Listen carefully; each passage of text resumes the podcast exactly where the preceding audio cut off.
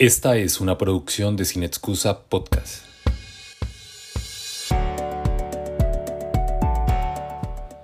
Ilegal.co, el narcotráfico contra el ambiente. Invitados, Alessandro Angulo y Augusto Bernal. Hoy empezamos con eh, eh, Alessandro Angulo hablando de una película muy importante, más que importante, creo que es determinante para entender no solamente la historia de este país, sino la geografía, el entorno, desde lo documental, desde lo cinematográfico, desde lo personal, porque es, una serie de, circunstancias que hicieron que este trabajo tuviera como un nacimiento casi como el agua, como partiendo de una montaña y se fuera extendiendo por todo el recorrido y por eso el famoso eh, el sendero de la anaconda. Entonces, esta entrevista con Alessandro es como una especie de sendero donde vamos a contar realmente qué es un sendero y qué es la anaconda. Entonces, empezaríamos a Alessandro preguntándole, ¿de dónde surge esa idea tan maravillosa de encontrar ese sendero que nos va a llevar a la anaconda, que hay una definición de los indígenas que es como el nacimiento, como el agua, la que fluye y genera la vida. Sí, así es. Mira, Augusto, eh, nosotros, esto nace de un café, básicamente. Ah, en un café. En un momento, en un momento dado, eh, Gonzalo Córdoba me invitó a tomarme un café con Wade Davis y con Martín von Hildebrand y estaba Héctor Abad Faciolince también ahí. Y ellos se pusieron a contar anécdotas de lo que habían vivido en la selva y lo que estaban haciendo. Ya. Y a mí todo eso me pareció ya de entrada una película, ¿no? Y en algún momento se pusieron, Martín se puso a contar el cuento del sendero de la anaconda, que es un, un, sendero que va desde los Andes hasta el Atlántico y, y, que ocupa pues todo el Amazonas, ¿no? Y que es un sendero, como tú bien decías, un sendero de vida, ¿no? Es un sendero de donde todo nace. Y yo dije, bueno, pues tenemos que hacer una película porque las historias que están contando estos personajes, pues son maravillosas y son una película. Y les propusimos ahí hacer un, un, recorrido con ellos y dijeron que sí, pues entonces nos pusimos, eso fue hace ya varios años, nos pusimos a montar la película, a montar la producción, que tú sabes que es la parte pues más difícil, más, de, de, filigrana, más de filigrana. Mm. Eh, eso, y nació el proyecto. Podríamos definirlo como un, Ruby, un road movie de, de imaginaciones, tanto la tuya como la de Davis, la de todo el mundo, la del productor, todos están montados en ese road movie. Se podría es un road movie sin road, es un river movie. Eh, eh, algo, algo que me impresiona de la película y que a propósito te felicito por, el, por la, la, la, pericia más que en última es la que llena todo, es eh, esta necesidad de mostrarle al público realmente ese recorrido que parece casi imposible de lograr desde los Andes hasta el Atlántico. Y ustedes logran tener una serie de estaciones como, como en un buen road movie, como en Telma Luis, todos pequeños pedazos donde uno va parando y va jugando hasta encontrar el final. Eh, ¿Ese proceso de guion lo realizaste tú o, fue Davis? Sí, mira, el, el, el, guion lo hice yo, pero tengo que decir que las narraciones son de ellos, obviamente, pues porque en un guion tú no, tú no pones las narraciones, sino que tú pones de alguna manera para dónde va la historia, de alguna manera y de alguna manera pones unos temas.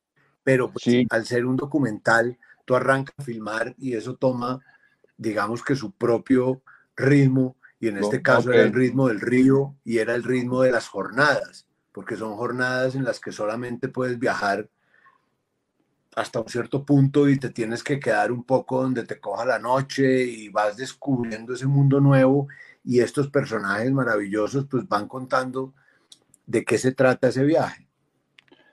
Hay, alguien que, que, de pronto para el público sería interesante el, el, el, papel que ha jugado en la etnografía, en la botánica, diría que es casi como un Alexander Humboldt, el canadiense colombiano, y, y, el hecho de que él se siente muy colombiano, y yo creo que eso fue muy importante, y, y, y lo digo en un buen sentido, ustedes superaron la, la, estrategia o el modelo cinematográfico de documental de National Geographic y fue realmente es un road movie un road movie National Geographic, eso, eso es interesante.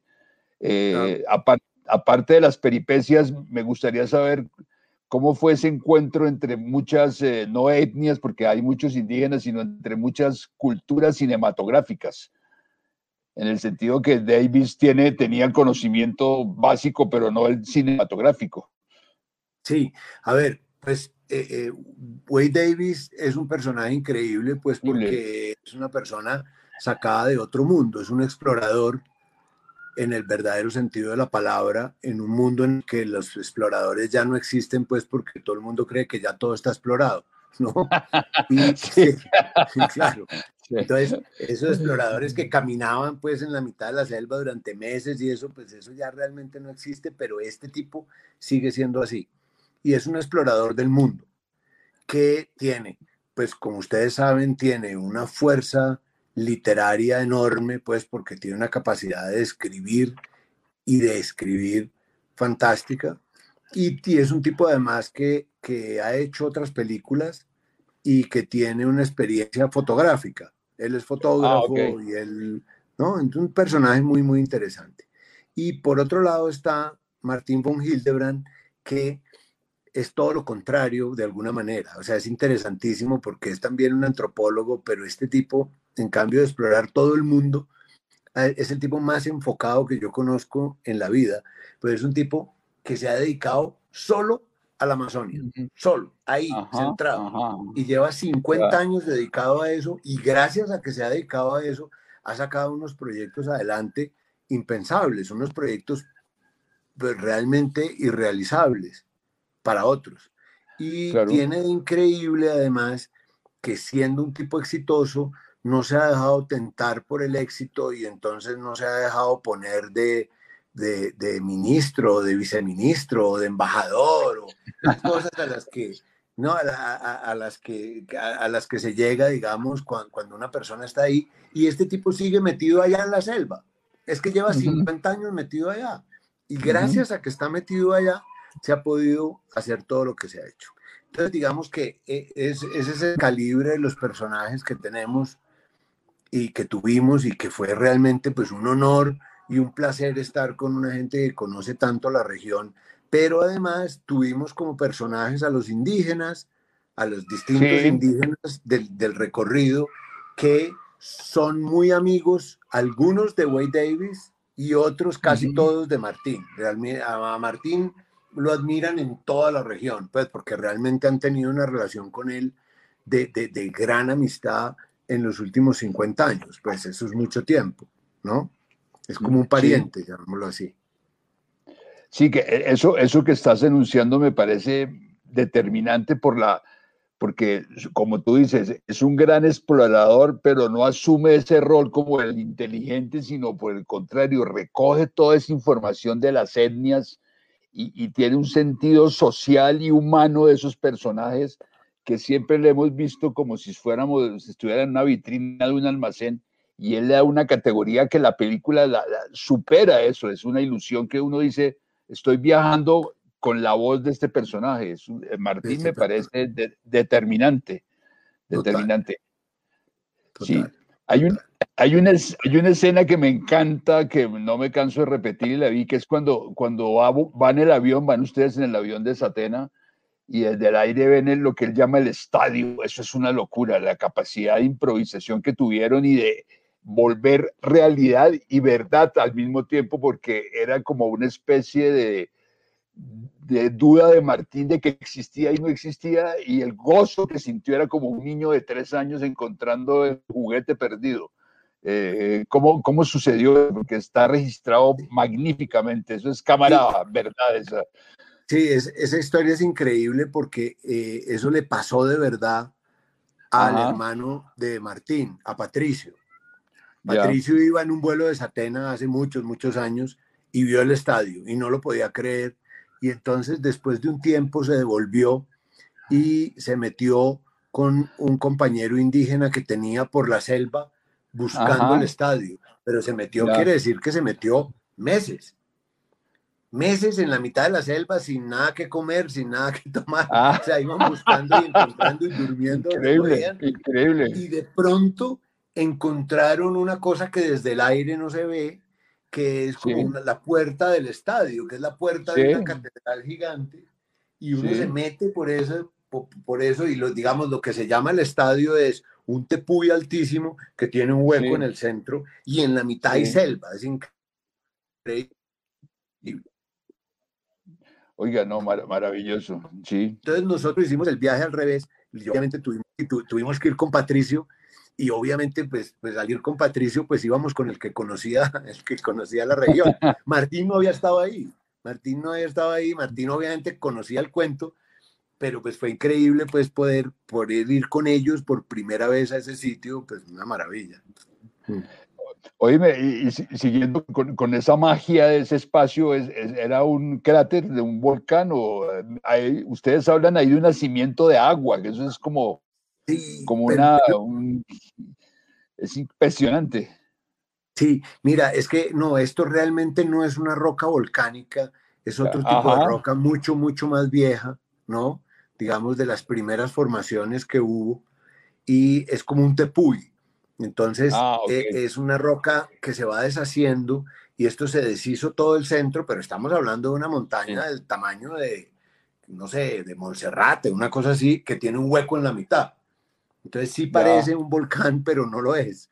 Y en la mitad de ese hueco, pues tiene una selva y ahí hay agua y ahí hay, eso es un sitio increíble, es un sitio realmente especial. Y de ahí nacen ah, dos ríos. Uno de los ríos es el Apaporis, el que después se convierte en el ah, Apaporis, en el famoso Apaporis. Claro, claro. O, sea, es el nacimiento del Apaporis, en pocas palabras. Es el nacimiento del Apaporis. Tú, tú, me, tú, me, corriges y de paso a los, a los, a los que nos están escuchando, eh, eh, ese, los tepuyes es como los tepuyes de, de, los, de los venezolanos de la Gran Sabana, Roraima y todas esas cosas. esas cosas geológicas son milenarias. De acuerdo. Sí, oiga. De acuerdo. Sí. Oiga, impresionante. En este caso arranca desde San José del Guaviare. O sea, arranca ah, mucho más lejos. ¿sí? ¿sí? Digamos, es una formación.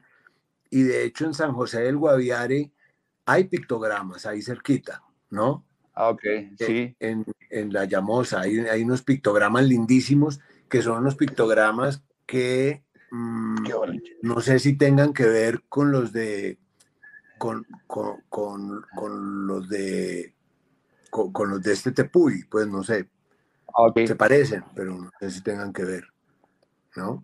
Oye, me surge una, una pregunta eh, en términos de, de, la protección y el respeto que ustedes le tienen a, esos, a, esa, a esa figura y a esa selva, que, que es casi como si fuera un ser viviente.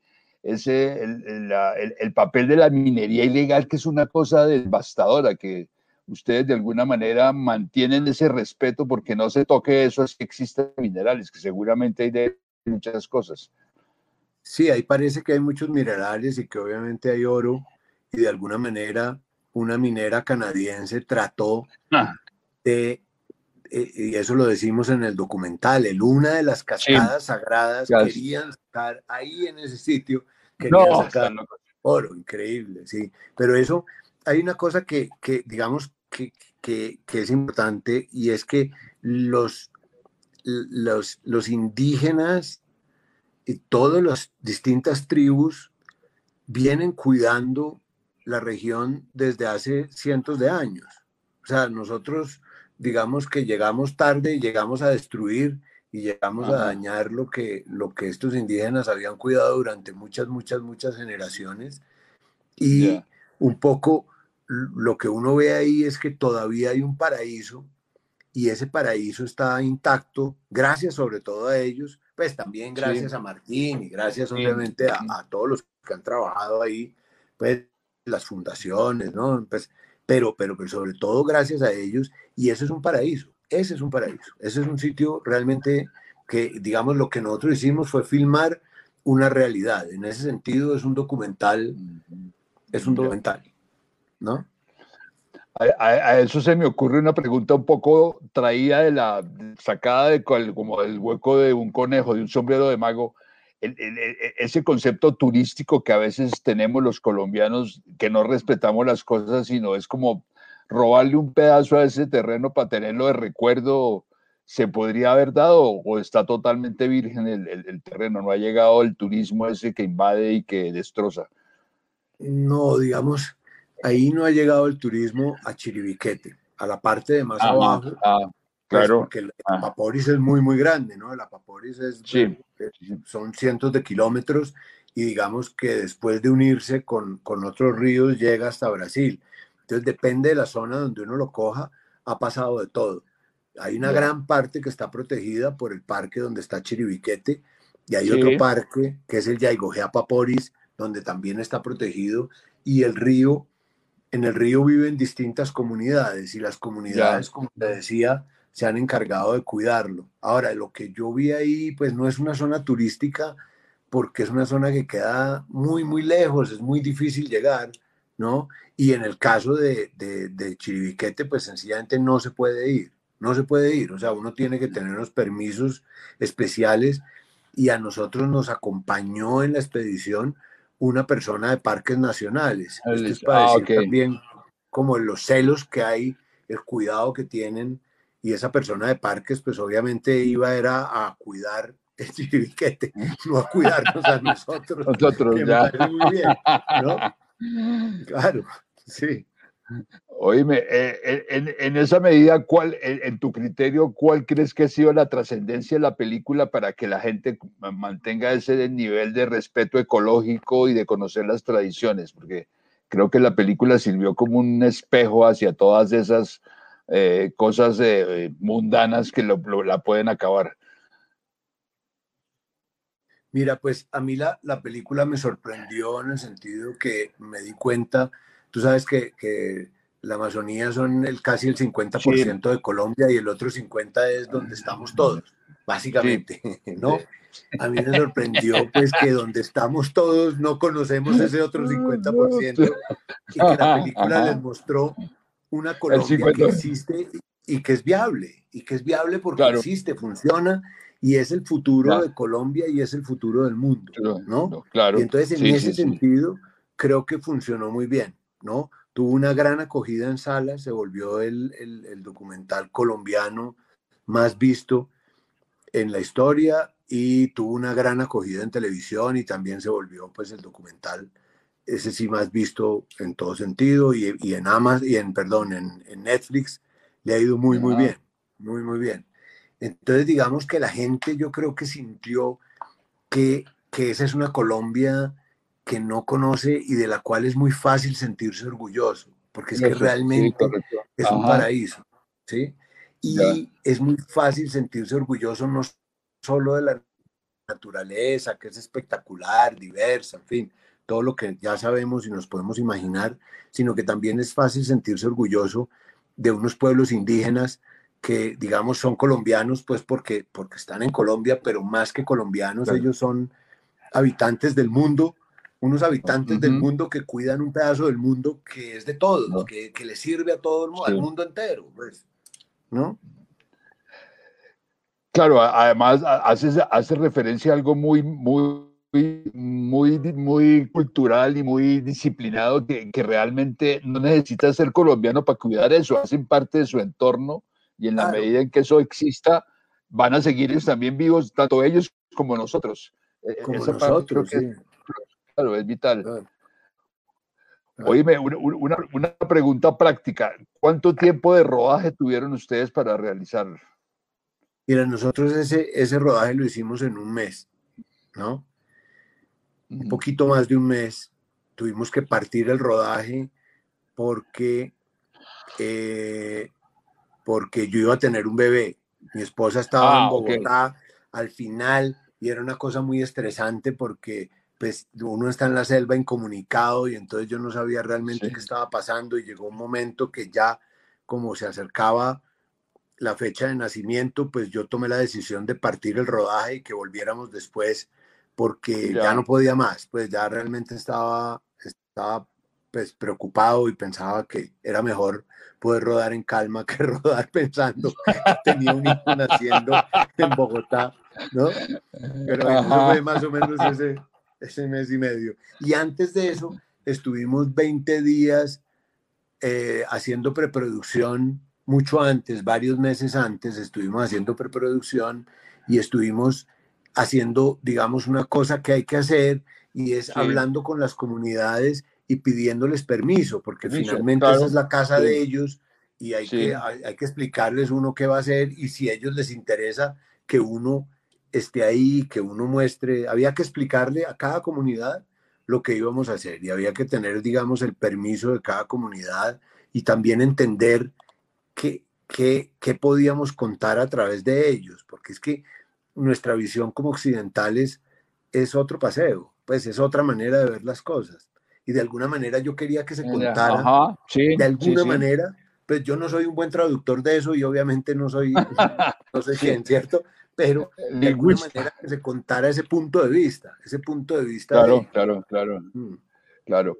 Eh, eh, una pregunta que seguramente alguien maliciosamente haría, ¿hasta dónde eh, ustedes tuvieron o intervinieron en, en, en, como desequilibrar, si cae la palabra, como la parte cultural de los indígenas? Obviamente tenían dos grandes antropólogos, dos grandes etnógrafos que daban como una especie de, de pacificación, si cabe el término. Sí, a ver, digamos, lo que aprendimos muy rápido en ese viaje de preproducción fue precisamente cómo no intervenir y cómo no portarse mal, llamémoslo así, ¿no? Ajá, sí, y eso lo aprendimos de la mano de Martín y de Wade, pues sobre todo en ese viaje de preproducción de Martín y del hermano de Patricio, y digamos que, que nos enseñaron em, nuestra clase de, de, educación cívica, ¿no? Sí, en correcto. que realmente, sí. Ahora, nosotros cuando fuimos tratamos obviamente de no imponer nada que tuviera que ver con nosotros y un poco seguir todo lo de ellos en todo sentido, no solamente en, en, en, en los cuentos que se iban a contar, sino también eh, nosotros dormíamos con ellos, comíamos con ellos la comida de ellos, en fin, nos movíamos con ellos al ritmo de ellos. Si ellos decían que era mejor no estar, no estábamos, o no viajar, no viajábamos, o no filmar, no filmaba, obvio, ¿no? Pero un poco también lo de la comida. Tratamos de no llevar comida nuestra porque nuestra comida es totalmente ah, distinta. ¿Ves? Muy interesante eso, muy interesante, muy interesante. Y eso fue un, un mes sin, sin comer, pues comiendo todo lo de allá y tomando lo de allá y no, pues, y no, nada nuestro, pues, no, nada, ¿no?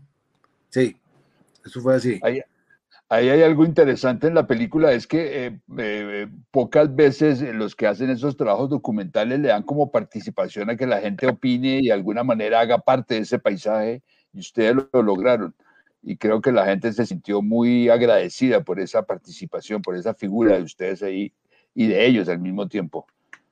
Sí, la relación con las comunidades fue muy, muy buena.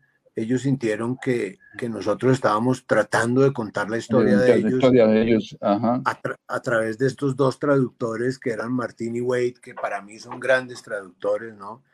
En el caso de Wade es un excelente traductor de la colombianidad, porque él conoce muy bien Colombia, ha venido muchas veces, es colombiano, pues ya no.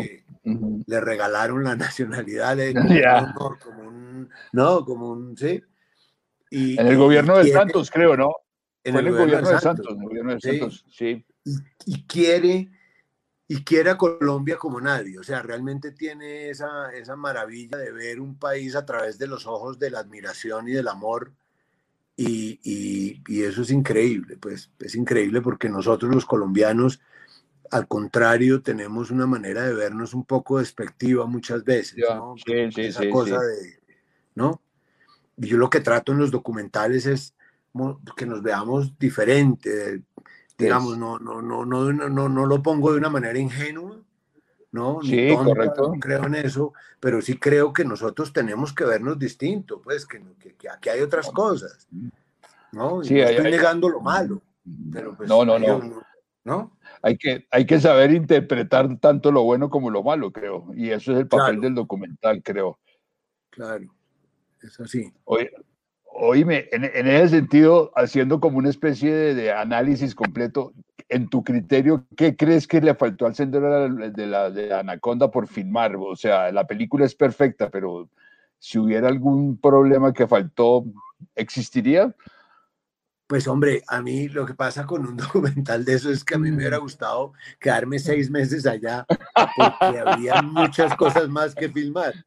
¿no? Ajá, ya, Imagínate que nosotros durante un mes filmamos todos los días y uh. suponte tú, yo no sé cuántas horas filmamos al final, pero suponte tú que hayamos filmado solamente una hora diaria, son 30 horas y el documental dura una hora y media. Hora y, una hora y media estamos hablando que hay 28 horas por ahí sueltas de, las cuales hemos sacado unos clips para internet, etcétera, etcétera. Pero a mí sí me hubiera gustado filmar muchísimas más cosas en distintos momentos del año, a distintas horas y distintas historias, de, otros indígenas también. Es que, pues tú vas ahí, tú sabes cómo son las películas, tú terminas contando un punto de vista de lo que encuentras dentro de un tiempo determinado y hay cosas que te toca sacar y punto. Sí, sí, sí, sí, sí, es así.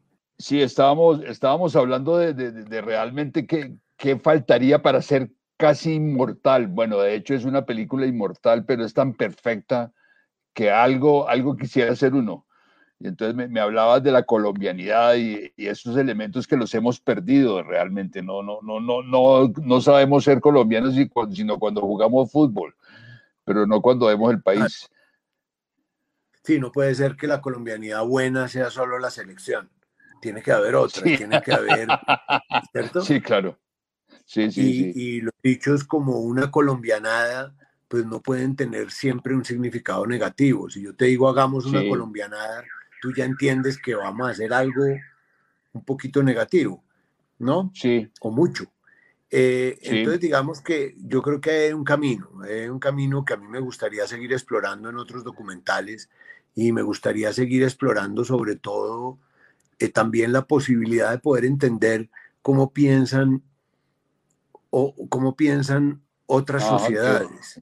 Sí, sí, sí. Siento que como occidentales, pues nosotros no respetamos las otras sociedades porque sencillamente como somos dueños de la ciencia, pues pensamos que, que, esa es, que, que, ese es nuestro punto de vista, es el único válido. Entonces sí creo que, que vale la pena mostrar que hay otros pensamientos. Pero esos pensamientos, ya que lo estás diciendo, creo que lo, obligatorio sería como hablar de esas que parecen casi como olvidadas y que no se les ha dado importancia. Y creo que con el sendero de la anaconda, se encontró una cultura indígena totalmente olvidada, pero viva, y eso creo que es lo más importante, su participación en la película y, el aporte que ustedes hacen, sobre todo cuando citas de que ellos realmente son los guardianes. Eh, y eso creo que es muy importante y a mi modo de ver la película logró que la gente tenga conciencia de que esos indígenas que los han de alguna manera macartizado en el sentido de que como son indígenas no tienen cultura, son los guardianes que permiten que eso exista y eso creo que es muy importante. De acuerdo, tal cual. Estamos de acuerdo. Es, gracias a ellos, pues, y obviamente a ayudadores como Martín y como Wade, que, eso se ha podido mantener. Se ha mantenido vivo y se ha mantenido nuestro, pues es nuestro, es del mundo, digo, pues. Eso, eso me causa una curiosidad. ¿Cómo hemos dejado pasar a dos personas tan interesantes, tan determinantes, tan funcionales, tan personas como son Martín y Güey. O sea, yo, yo no sé en qué momento perdimos ese, esa brújula del aporte de estos personajes. Eh, venimos a conocerlo por su libro del río, pero, pero es, es, algo que se volvió una cultura para intelectuales, pero no para la gente. Eh, ¿A qué, a qué se puede atribuir? Es increíble, pero bueno. Pues yo creo que muestra también un poco la lejanía de alguna manera de, los medios a otras realidades nuestras, ¿no? Por eso es tan bueno, digamos, que, Caracol, que es un medio nacional eh, que cubre todo el país, haya tomado este, este, esta idea del documental. Pues porque finalmente eso es lo que se necesita. Lo que se necesita es que, es que los medios hablen de lo que somos, ¿no? Sí, y lo que somos no es solo no es solo la guerra o por los traquetos, en fin, pues lo que sabemos, pues Colombia es más, pues, que suena un poco como, ay, ya se ha dicho tantas veces y, y, sí, quejarte, pero es cierto, es cierto, es que fíjate que no hablamos de otra cosa, ¿no? Sí. E, e, eso me lleva a preguntarte, ¿a qué atribuyes que el documental se haya convertido casi más que el cine de ficción como en una forma de saber que tenemos cinematografía? Tú que tienes esa capacidad de ser productor, ser guionista, ser director, ser documentalista, uno se da cuenta que el documental en este momento tiene una relevancia que no tenía antes. O sea, siempre se veía como una, como una cosa de propaganda. eso es cierto. Eso es cierto. Sí, bueno, yo lo que creo que ha pasado es que eh, gracias a la diversificación de los medios y, al, y a, a, esa explosión pues, de contenidos, realmente se están viendo muchas más cosas distintas que antes y entonces un poco nos hemos salido de los estereotipos de el largometraje, de ficción, visto en teatros, y esto se ha vuelto una cosa donde la gente dice, oiga, no, pero es que a mí también me gusta ver documentales, ¿sí? Claro, a mí también me gusta ver otros formatos, cortometrajes, pues, o sea, se están viendo pues. cortometrajes más que nunca, y finalmente lo que estamos viviendo ahora Fíjate, por primera vez en nuestra historia, Augusto, yo lo que creo es que estamos viviendo que las series, por decirlo así, la televisión, si es que se puede llamar así, está superando al cine en ciertas narrativas o está planteando unas, unas narrativas tan serias como las películas de ficción mismas. Y eso está pasando con los documentales también. Claro, claro. Antes, sin duda, la gloria era el, el largometraje. Hoy en día, el largometraje sigue siendo la gloria, pero está a nivel de ciertas series de televisión y de ciertos documentales. Eh, en ese sentido, no, no, no, no sé si estás de acuerdo, pero creo que el documental se ha convertido en una forma de educación audiovisual que no tiene el largometraje, que no tiene la ficción. Y creo que la gente está aprendiendo a, a entender eh, la, imagen. Y ya sobre esa imagen creo que es un buen aporte para, para los cineastas, para los productores, para los críticos, para el público en general. Sí, es, es probable, ¿no? Yo no sé, digamos, yo lo que creo, es probable lo que tú dices, sí, yo lo que creo es que la gente también descubrió que la vida real también era un cuentico para contarse.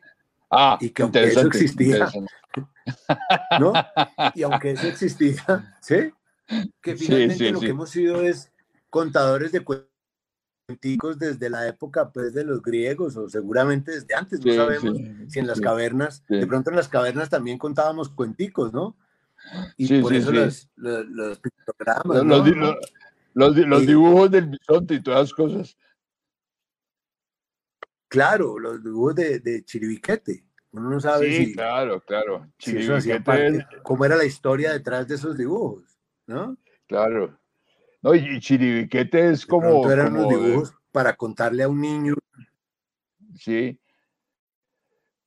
Pero Chiribiquete creo que le faltan siglos todavía para descubrir muchas cosas que eso sería maravilloso. Y creo que el, Sendero de la Anaconda eh, permitió que ese, ese pequeño mundo mágico permanezca ahí sin que nadie lo, lo, lo, viole en el buen sentido de la palabra, que eso es, es un miedo que, a muchos les da que, eso se convierta en una cosa que, la, que lo acabe. Todos tenemos ese miedo, claro. Pero eso no va a pasar. Yo creo que no va a pasar porque está muy cuidado por todos. ¿Ves? Ya. Creo que, creo que al contrario, creo que al mostrarlo en una película, la gente siente un respeto enorme y dice, esto hay que cuidarlo. O sea, creo que al final si la película deja un espíritu bueno, pues lo que la gente hace al ver eso es querer cuidarlo, es querer que eso siga. Es, ¿no? Va a haber más gente cuidándolo, creo. Espero.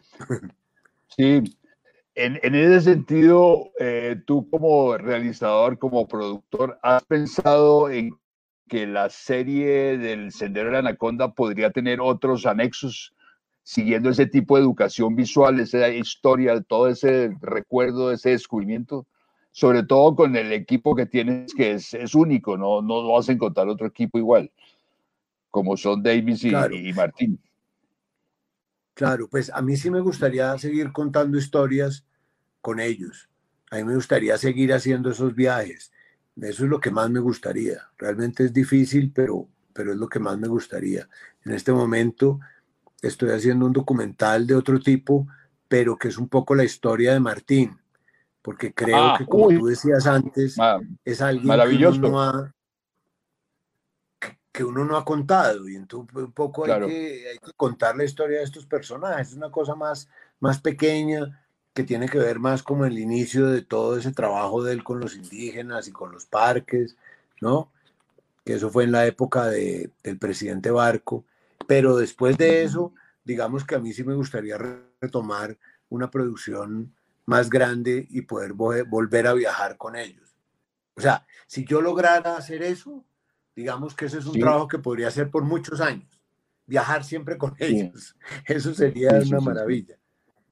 Sí, voy, a decir algo que se me acaba de ocurrir, pero que es de lo más absurdo y me perdonas tú y los, y los que nos están oyendo. Sería como, como una cámara viajera la que hacía Mora, César Mora, pero, pero científica, con, con, con adelantos de, de, de, enseñanza de una persona que va como contando la vida. Eso creo que sería muy interesante. Porque la, televisión de, la televisión de alguna manera redujo mucho la capacidad de conocimiento a, la, a lo inmediato y aquí creo que el sendero lo, lo, inmortalizó. Claro, sin duda, sería eso, sería algo así. Y ese, pues, y ese, ese trabajo de Martín creo que puede ser espectacular porque es un personaje que hay que recuperar para la historia y para el mundo también. De acuerdo, sin duda, sin duda. Es, es uno de los personajes más importantes de, de los últimos 50 años, yo creo. Y es un personaje que el mundo entero se va a acordar de él porque precisamente el sendero de la Anaconda que hablábamos al principio, que es ese corredor que va de los Andes al Atlántico, pues eso, eso ocupa muchos países. Eso ya no es buscar, digamos, que se vuelva parque o reserva eh, eh, unos territorios. Eso se trata de unir muchísimos de estos parques y de estas reservas y al final crear un grandísimo, yo no diría que pulmón, pero sí corazón del mundo entero, porque además, pues con lo que se sabe, pues es que el Amazonas es importante no para, no para los, los siete países que están ahí pegados, sino para el mundo entero. Sí, sí, el, Amazonas siempre ha sido como una especie de testigo de, de, la humanidad y todo el mundo lo despreciaba y ahora la han encontrado como, como un valor, pero que uno no sabe hacia dónde los va a dirigir. Claro. una pregunta ya para, para terminar, Alexander. Si no hubiera sido documentalista, ¿qué te hubiera gustado ser? Hombre, a mí me hubiera gustado ser director de todas maneras, de documentales o de... De lo que fuera.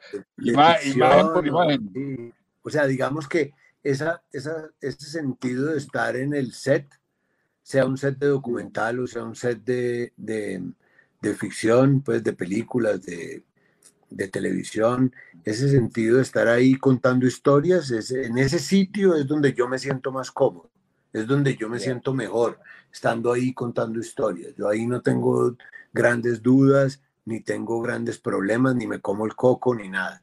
Y ahí afuera, en cambio, me salgo de eso y la vida es un camello. La, la, la, vida, la vida deja de ser un sendero de la anaconda, se convierte, en una, se convierte en una anaconda sin sendero. Sin sendero, exacto, muy bien, está bueno eso. Está bueno eso. Bueno, bueno. Oíme, ya, ya para terminar, porque creo que el tiempo está ya sobre el borde. ¿Cómo definirías el sendero de anaconda en una palabra, en dos palabras? Sobre todo por la experiencia que viviste, un paraíso total. si el paraíso no existe, allá está en pocas ese palabras. Es el paraíso. ese, es el paraíso. yo no tengo duda. Mira, ese es un sitio mm. donde eh, los que viven allá tienen, primero que todo, la tierra asegurada, cosa que nadie tiene en Colombia, ni tú ni yo, porque mañana, claro. si alguien quiere hacer una carretera encima de tu casa, pues te quitan la casa y hacen la carretera. Sí, sí, claro, claro, claro, claro. Este terreno está asegurado, pero además tienen el aire más puro del mundo y el agua más pura del mundo. Entonces, uno, pues esa es la definición de un paraíso, es un sitio donde uno puede estar bien. Sí, sí, sí. Uno puede, ¿no? Sin, sin, Eva o, con Adán, ¿cuál de los dos? No, ahí hay que irse con Adán y hay que irse con Eva y hay que irse, sí, claro. No, no. Espera, esperar que no llegue a Caín, ¿no? es el sí, claro. Y que haya no todo. allá no llega Caín. Está la anaconda que nos protege. Claro, claro, allá no llega. Bueno, bueno. Oíme, eh, muchas gracias de poder compartir contigo toda esta imaginación, todo este viaje, toda esta exploración y todo ese sueño que gracias a, la película creo que lo, lo, necesitábamos. Es como una especie de remanso en, todo este conflicto en este país, es, ver otra, otra, otra imagen, otra ansiedad y otra esperanza, sobre todo para tanto tú como yo que tenemos hijos, lo que les va a tocar y ojalá lo sepan aprovechar. Muchas gracias.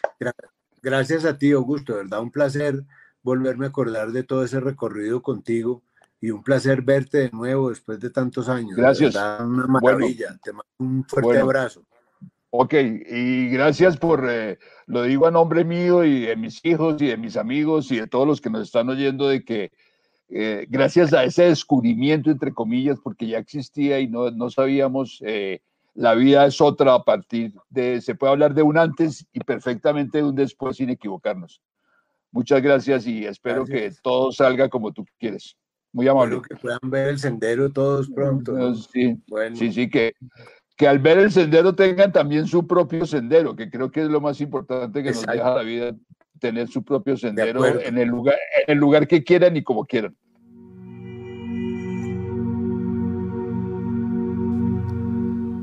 Esta fue una pieza de Sin Excusa Podcast con la producción de Laura Prada, la edición de Aura Borrero y la locución de Sebastián Arias Palomá.